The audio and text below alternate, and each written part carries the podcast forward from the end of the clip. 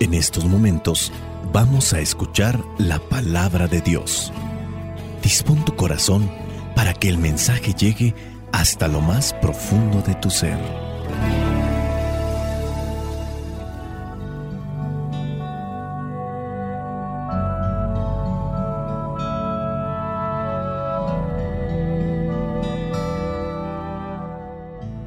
El Evangelio que la iglesia nos presenta el día de hoy corresponde a Marcos capítulo 8 versículos del 14 al 21. Dice así. Se habían olvidado de llevar algo de comer y solamente tenían un pan en la barca. Jesús les advirtió, miren, cuídense de, de la levadura de los fariseos y de la levadura de Herodes los discípulos comentaban entre sí que no tenían pan. Jesús se dio cuenta y les dijo, ¿por qué dicen que no tienen pan? ¿Todavía no entienden ni se dan cuenta? ¿Tienen tan cerrado el entendimiento? ¿Tienen ojos y no ven? ¿Oídos y no oyen? ¿No se acuerdan? Cuando repartí los cinco panes entre cinco mil hombres. ¿Cuántas canastas llenas de pedazos recogieron? Ellos contestaron doce. Y cuando repartí los siete panes entre cuatro mil, ¿cuántas canastas llenas recogieron? Contestaron siete. Entonces les dijo, ¿todavía no entienden? Palabra de Dios, te alabamos Señor. Señor Jesucristo, nuestro divino Salvador. Gracias te damos por tu infinito amor. Te escuchamos en la palabra, te recibimos y adoramos en la Eucaristía te servimos en los hermanos.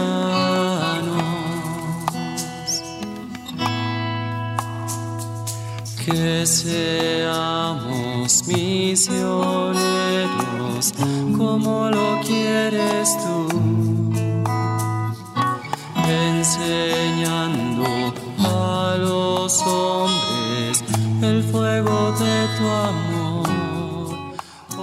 Hace poco una persona platicaba cómo es que se había extraviado su teléfono. Resulta que esta persona tenía cosas que hacer, así que le dejó el teléfono celular a sus amistades para que se lo cuidaran. Sus amistades se preocuparon, sí, pero solamente por sus cosas y no le dieron mayor atención a aquel celular que les habían encargado. Estamos hablando de adolescentes. Estos adolescentes que pues no son responsables, muchos de ellos no tienen preocupación de las cosas de los demás. Y a veces esa mentalidad no se supera. Solamente miramos lo que nos preocupa en el momento.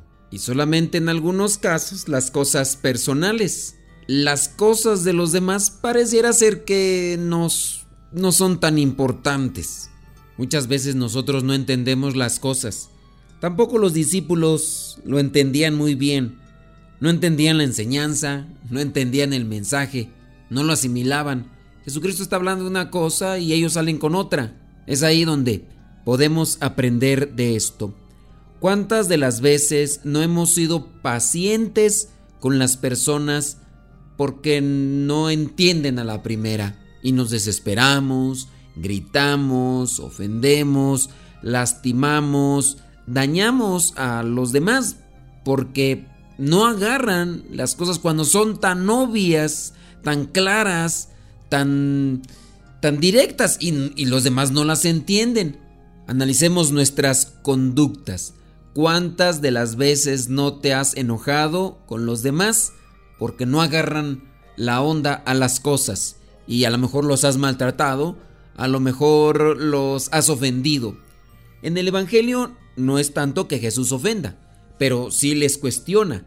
Y también eh, puede ser que no asimilaron el mensaje porque estaban distraídos, porque a lo mejor ven lo que quieren ver o entender lo que quieren entender y no entienden el mensaje. Jesús en este pasaje del Evangelio eh, le reclama. ¿Por qué dicen que no tienen pan? ¿Todavía no entienden ni se dan cuenta? ¿Tienen tan cerrado el entendimiento? ¿Tienen ojos y no ven y oídos y no oyen? ¿No se acuerdan? Y ya viene aquí el reproche. Porque hay una distracción los discípulos tardaron en comprender el mensaje. Incluso llegó el momento de la crucifixión y ellos todavía no lo entendían. Llegó el momento del dolor, del sufrimiento e incluso la resurrección y todavía no lo entendían. Tuvieron que esperar algo de tiempo para poder comprender el mensaje. Cuando lo comprendieron fueron capaces de entregar su vida.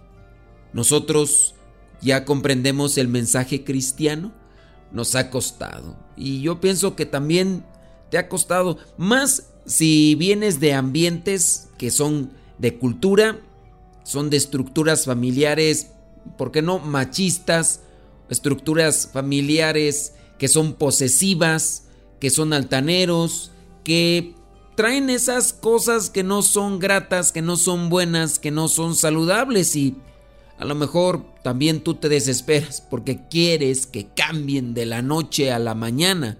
Hay cosas, pues, a las que les damos demasiada importancia, pero en realidad hay algo que sobresale.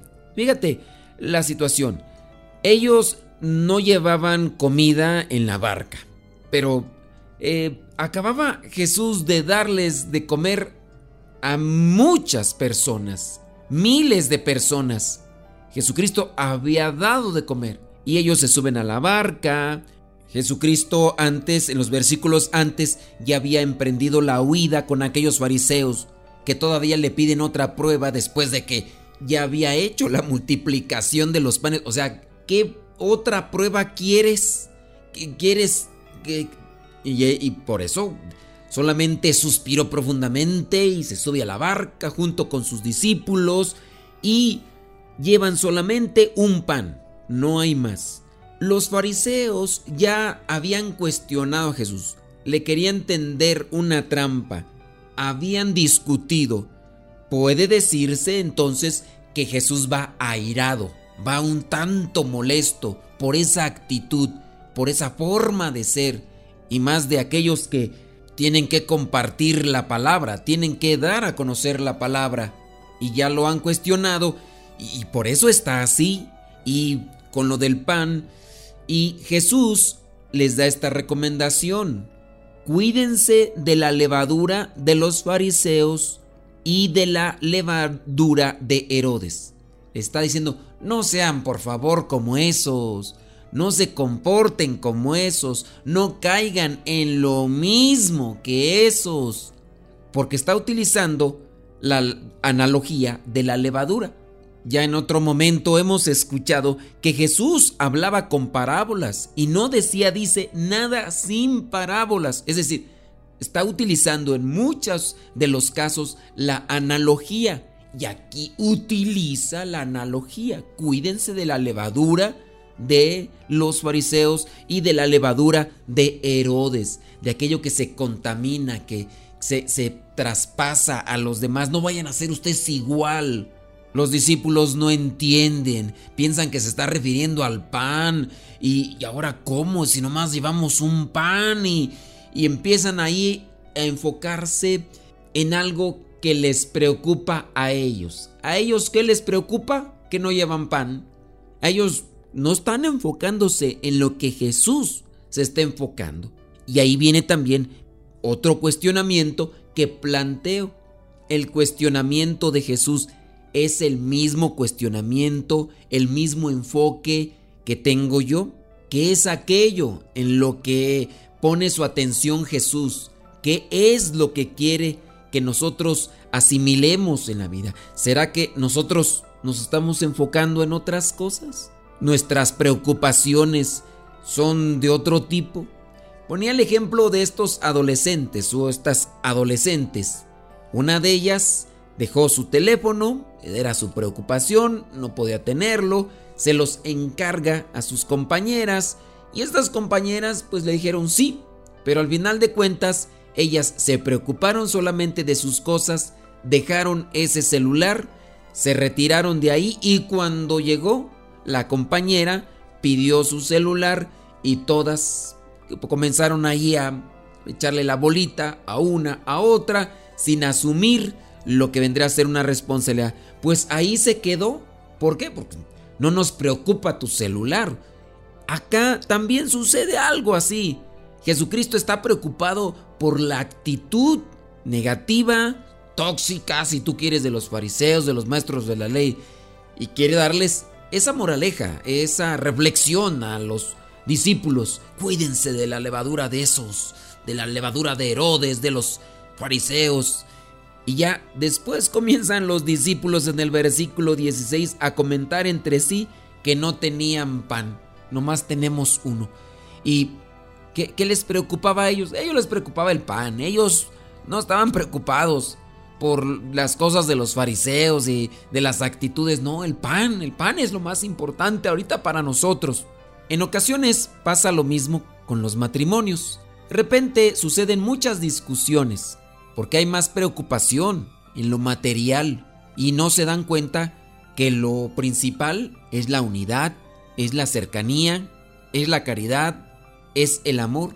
Y por ahí pueden darse cierto tipo de discusiones, que ya no hay dinero, que a lo mejor algunas cuestiones materiales hay que pagar esto, hay que pagar aquello, comienzan los gritos, comienzan los reclamos, comienza la discusión, comienza la pelea y por cosas que son efímeras, pasajeras, materiales, comienzan a pelear, a separarse, a maltratarse y como se maltratan, comienzan a distanciarse y al distanciarse pues se dividen y comienzan eh, los procesos mentales de separación, de mejor me largo, yo no permito que me grites y se les olvidó lo principal. ¿Cuál es lo principal? Vamos a solucionar esto juntos, vamos a buscar soluciones, no, no vamos a solucionar esto reclamándonos, echándonos en cara. También pasa lo mismo que sucedió con estos discípulos. Jesús preocupado por la actitud de esos fariseos que empezaban allí a echarle en cara, y cuídense de la levadura, le dice a sus discípulos, y los otros preocupados por el pan, sus preocupaciones. Entiendo, cada uno tiene preocupaciones diferentes, pero hay que reflexionar y hay que analizar cuál es lo fundamental en la vida de cada uno de nosotros. ¿Cuál es lo principal en tu vida? Yo tengo que analizar la mía cuál es lo principal y lo fundamental en mi vida como misionero, como religioso. Tú tienes que analizar en tu vida si eres soltero o si estás casado, cuál es lo principal. Sí hay problemas, pero te enfocas y te obsesionas o estás totalmente enraizado en aquello que no es lo principal. Y es que tenemos los ojos cerrados, no vemos también los oídos, tenemos cerrado el entendimiento. Ya otras tantas veces he compartido aquel cuento que pues es muy claro sobre lo que nos preocupa. Y aquella señora del cuento se acercó a una cueva, entró a la cueva, miró los tesoros, llevaba a un niño y comenzó a juntar las riquezas y escuchó una voz que le decía que tomara lo principal porque se iba a cerrar la puerta. Y esa mujer se preocupó por juntar todo el oro posible y cuando se estaba cerrando la puerta, salió corriendo y no se acordó de lo principal. Cuando ya estaba afuera y la puerta se cerró, pues se quedó el niño adentro. ¿Qué era lo principal para aquella mujer? Pues sin duda era su hijo, pero en ese momento se preocupó más por las cosas materiales. Aquí los discípulos se preocuparon más por el pan, por la comida. Y Jesús está hablando de otras cosas. No, no sean como ellos, no, no se comporten como ellos. ¿Cuántas de las veces no malinterpretamos nosotros el mensaje claro de la vida? Pidamos al Espíritu Santo que ilumine nuestros pensamientos, ilumine nuestras metas, nuestras palabras, para que no nos desenfoquemos de lo principal. Por ahí encontré una frase que me gustó mucho.